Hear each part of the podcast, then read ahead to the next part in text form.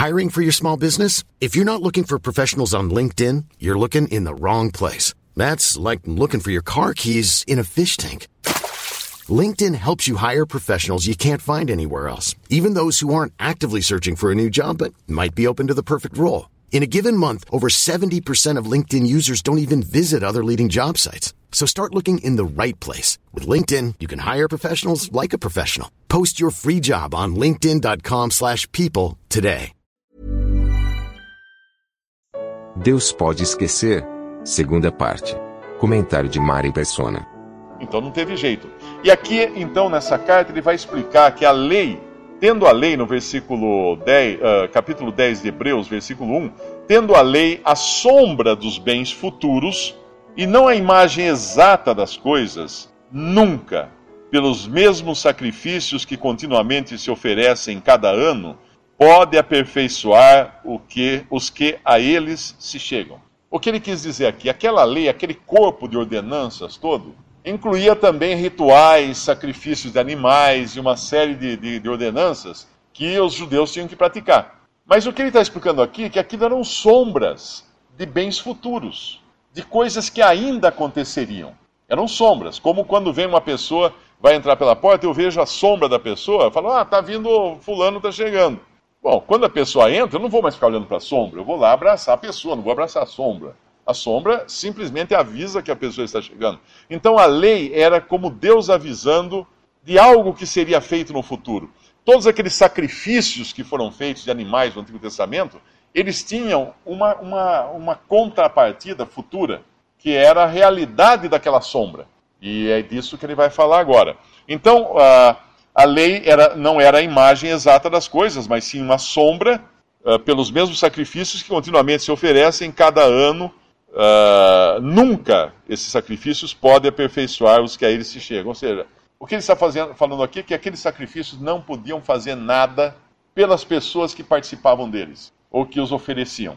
Não podiam fazer nada. Então, para que, que serviam os sacrifícios? É o que ele vai falar em seguida.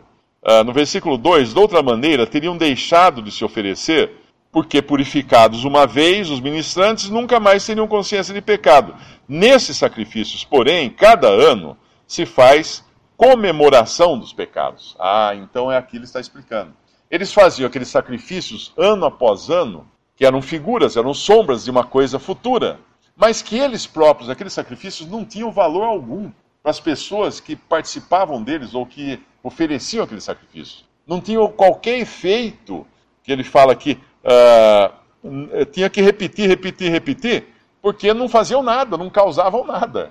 É que nem você tentar lavar roupa, uh, roupa suja sem sabão, por exemplo. Você lava, lava, lava, tira a roupa da máquina, não, não tá, põe de novo, lava, lava, tira, e está sempre alguma manchinha lá, porque faltou alguma coisa. Não, não tá, a coisa real ainda não foi feita. Então esses sacrifícios, todo ano, eles faziam comemoração de pecados. Não era para tirar pecados, porque não tinha poder para tirar pecados, mas era para lembrar então, quando, uma, quando um judeu, um israelita, oferecia um sacrifício, era para ele lembrar o seguinte: olha, você é um pecador. Você precisa da graça e da misericórdia de Deus. Porque, veja, esse aqui não vai adiantar nada que o ano que vem você vai ter que oferecer de novo. Então ele não é, não, não é definitivo. É mais ou menos como celebrar aniversário. Todo mundo aqui assopra velhinha, canta parabéns. Eu, eu pergunto, o aniversário causa alguma coisa em você? Não.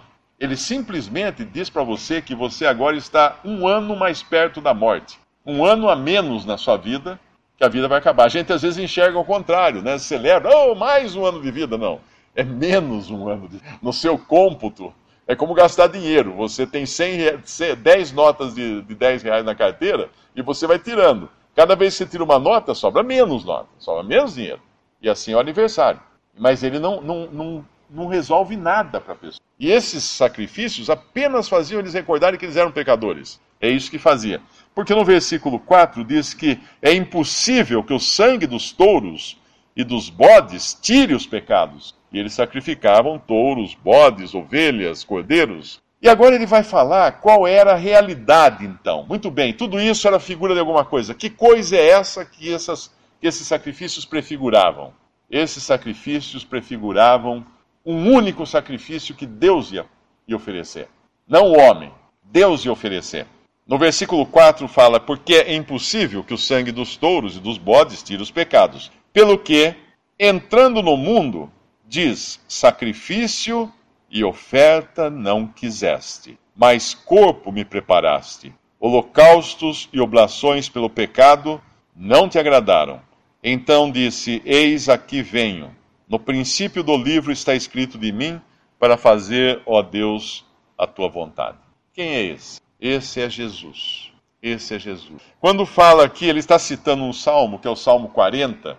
Essa é uma passagem do Salmo 40 que diz: uh, Entrando no mundo, diz: Sacrifício e oferta não quisesse, mas corpo me preparaste. É interessante uh, entender essa passagem porque Jesus é o Filho de Deus, é o Filho eterno de Deus, é uma pessoa divina da, da Trindade, que inclui o Pai, o Filho e o Espírito Santo. E quando fala dele entrando no mundo, corpo me preparaste, está dizendo que Deus preparou um corpo para o seu filho, um corpo de carne, semelhante ao nosso, porque ele existia antes. Jesus já existia antes de ter um corpo. Ele não foi criado, nunca foi criado, porque ele é Deus também. Então ele não foi criado. Ele é o Criador, aliás, ele é o Criador. Mas quando ele fala corpo me preparaste, é porque ele já existe. Ele entra no mundo através de um corpo de uma forma miraculosa, pela concepção virginal de Maria, e ele nasce como um bebê neste mundo, mas ele tinha pré-existência, ele já existia antes, na eternidade, ele sempre existiu, diferente de nós que fomos concebidos ali na concepção, numa relação entre o pai e a mãe, nós somos concebidos. Ele não teve um pai humano, por isso ele não herdou o pecado de Adão. Ele te, Maria foi apenas um receptáculo, porque o Espírito Santo cobriu Maria com a sua sombra e gerou nela essa criança que era Jesus, o Salvador do mundo. Deus conosco, inclusive, foi chamado, uh, quando ele foi gerado, foi chamado Deus conosco, porque era Deus vindo habitar conosco. Então, quando ele entra no mundo, ele faz isso. E uma, uma, um, detalhe curioso que não cita aqui nessa passagem, quando o autor do, da carta aos Hebreus menciona o Salmo 40, ele não menciona um, uma linha do Salmo 40, porque lá o que, está, o que está dito é: sacrifício e oferta não quiseste, uh, mais corpo me preparaste, as minhas orelhas furaste. Interessante ter esse as minhas orelhas furaste, que tem lá no Salmo. Se a gente for ler lá no Salmo 40, vai ter essa, esse trechinho. O que era isso? Uh, algumas passagens falam meus ouvidos abristes, mas uma passagem mais correta, uma tradução melhor, seria as minhas orelhas furaste, como está em algumas Bíblias. No Antigo Testamento, lá em Êxodo, quando um escravo de Israel, isso fazia parte do corpo da lei, quando um israelita decidia se tornar escravo, porque um israelita, a gente fala em escravo hoje, a gente logo pensa no Brasil colonial, nos escravos que vinham da África, que apanhavam muito, que eram amarrados num tronco e, e eram tratados como animais. Porém, em Israel havia escravidão, mas não era uma escravidão assim, era uma servidão. Tanto é que uma pessoa que tivesse dívidas, um israelita que tivesse dívidas, ele se vendia como escravo para outro israelita para poder pagar suas dívidas. Aí ele trabalhava seis anos e saía livre. Então era assim, a gente fala assim, nossa, mas ele se vendia como escravo? Bom, quem tem financiamento em banco e não consegue sair, pensa que está fazendo o quê? Está escravizado também, de uma certa forma, preso a, a esse banco porque não consegue pagar o, o, financiamento. Era esse tipo de escravidão. Mas se ele, se ele fosse um escravo e ele depois, o, o, o patrão dele, arrumasse uma esposa para ele, e ele amasse muito essa esposa, e aí terminavam os anos dele cumprir, ele teria que ir embora. Mas se ele amasse demais essa esposa, o que ele fazia? Ele falava para o patrão que ele não queria mais sair. Ele queria servir até o fim da vida. Então o patrão o levava até a porta da casa, encostava a orelha dele na, no batente da porta, pegava um, um sovelo, que é um ferro de, de, furar, né? um perfurador, tipo um abridor de garrafa hoje de tira-rolha, saca-rolha, enfiava na orelha dele e na, na madeira da porta. E tirava, e ele ficava com a orelha furada e a, o batente da porta ficava com uma marca. Aquilo ali era uma espécie de contrato que eles faziam de que ele ia ficar vamos dizer assim, preso àquela casa, ligado àquela casa até morrer, até o fim da sua vida.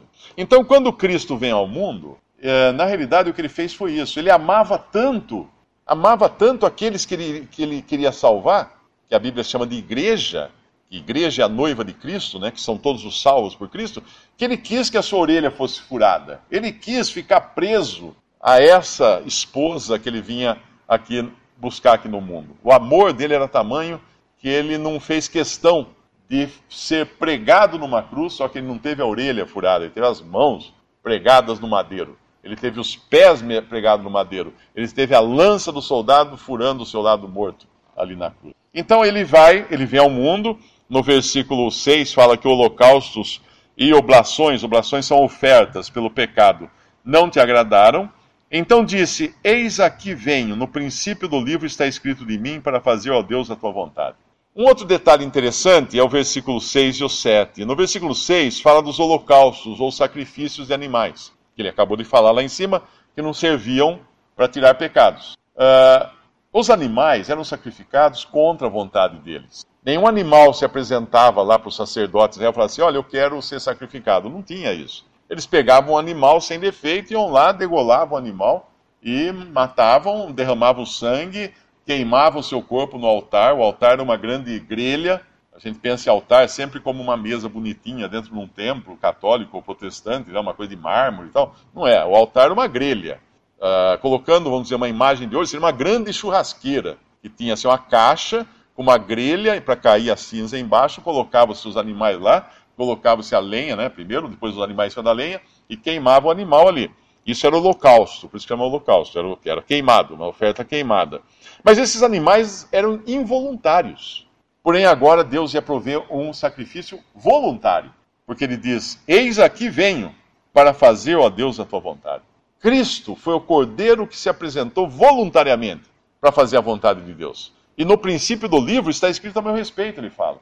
Por quê? Porque sempre nos desígnios de Deus havia um cordeiro que iria ser morto. Se você vai lá no começo da Bíblia, no jardim do Éden, logo que Adão e Eva pecaram e tentaram cobrir o seu pecado com a sua nudez, o que, o que era essa sua nudez? A sua incapacidade.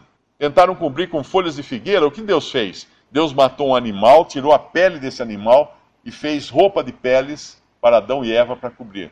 Esse animal foi o primeiro animal morto no jardim, lá uh, no, no Éden, né, quando, quando Adão e Eva caíram no pecado era uma figura já de Cristo que seria morto. Já falava de Cristo. Quando, quando Abel ofereceu um sacrifício a Deus, Caim, Caim ofereceu frutas, verduras, legumes, cereais, e Abel ofereceu um animal morto para Deus. E Deus se agradou do sacrifício de Abel. Por quê? Porque era uma figura de Cristo, do, daquele inocente morrendo no lugar do pecador.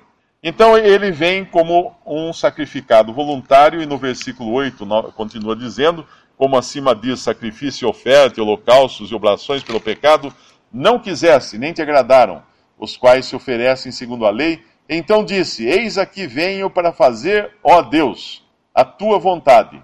Tira o primeiro para estabelecer o segundo. O que significa isso? Deus tinha feito uma aliança com Israel com base na lei e nos sacrifícios da lei. Mas agora Deus estava tirando essa primeira coisa estabelecendo uma segunda coisa que era uma nova aliança com base agora no único sacrifício de Cristo, no sacrifício voluntário de Cristo. A, primeira aliança, o primeiro sacrifício não tinha como tirar pecado do homem, mas esse tem. Essa é a grande diferença, o grande contraste agora. Esse tem.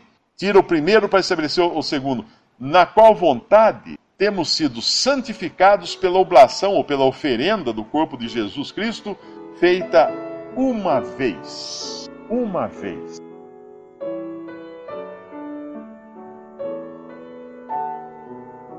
Visite respondi.com.br. Visite também 3minutos.net.